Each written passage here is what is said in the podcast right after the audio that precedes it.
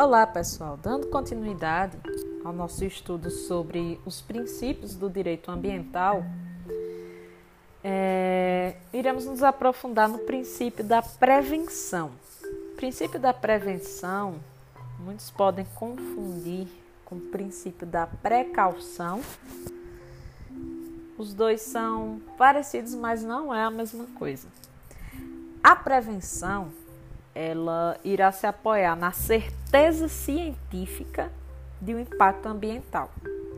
Então, se eu tenho uma certeza científica, é, eu buscarei adotar todas as medidas possíveis para eliminar impactos conhecidos, impactos certos, impactos concretos, impactos efetivos sobre o meio ambiente. Então, no caso da prevenção, eu não tenho a dúvida, eu tenho uma certeza a respeito de um impacto sobre o meio ambiente. Então, o princípio da prevenção, ele visa o quê? Inibir o dano potencial, esse dano sempre indesejável. Já o princípio da precaução, ele vai buscar o quê? Impedir o risco de um perigo. O princípio da prevenção, ele está fundado em uma certeza científica de que determinada atividade ela irá causar algum dano ambiental. A precaução, ela é uma garantia contra riscos desconhecidos, riscos incertos, riscos abstratos que não podem ainda ser identificados. Então, a precaução ela vai se apoiar na ausência de certeza, enquanto a prevenção ela tem uma certeza científica de determinado impacto e por conta disso vai se adotar todas as medidas.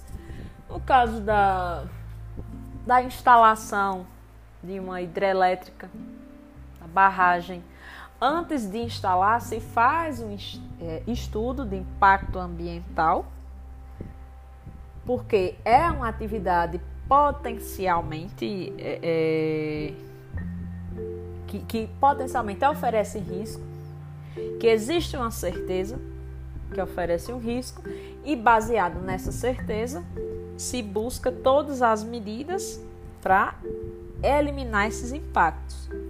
Prevenção, baseado na certeza, precaução, não existe certeza científica. Princípio da participação, ele está previsto no 225 da Constituição, onde se dirá que o cidadão, nós, não dependemos apenas dos nossos representantes políticos para poder participar da gestão do meio ambiente. Todos nós temos a atua, atuação ativa em relação à preservação do meio ambiente e todos nós temos o que? Direito de ser informados e educados para que a gente possa interferir na gestão ambiental, para que a gente é, tenha a possibilidade de participar de audiências públicas. Então, é um direito, como também é um dever, essa participação na gestão, na preservação do meio ambiente. Princípio da ubiquidade ou transversalidade. Através desse princípio, se busca mostrar qual é o objeto de proteção do meio ambiente quando a gente trata de direitos humanos. Como assim?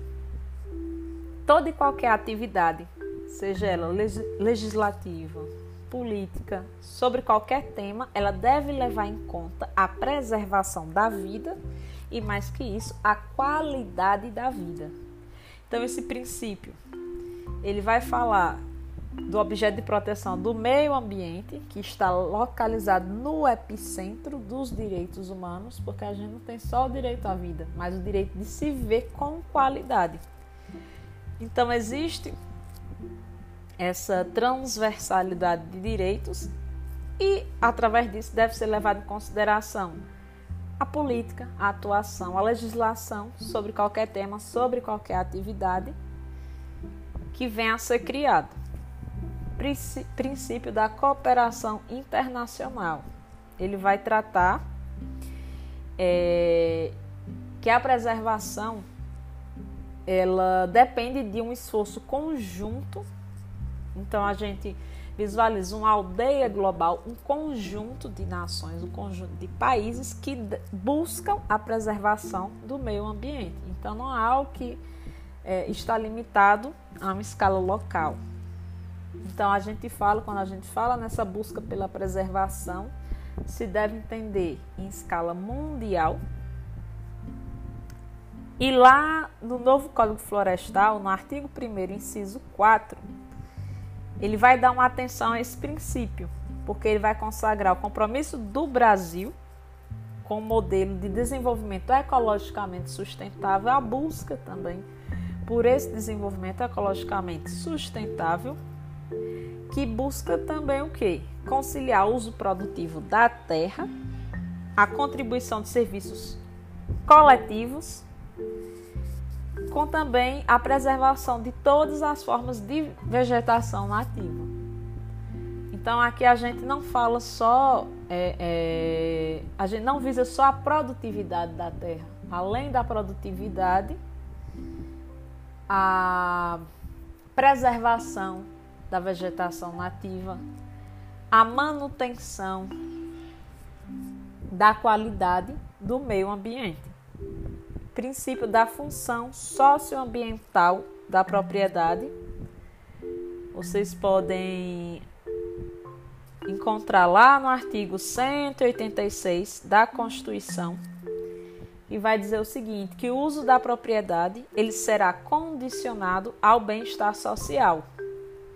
Então, nesse artigo, o legislador ele prevê como uma condição para o cumprimento da função social da propriedade que ela seja utilizada adequadamente, que ela, que ela busque o uso adequado dos recursos naturais disponíveis, como também a preservação do meio ambiente.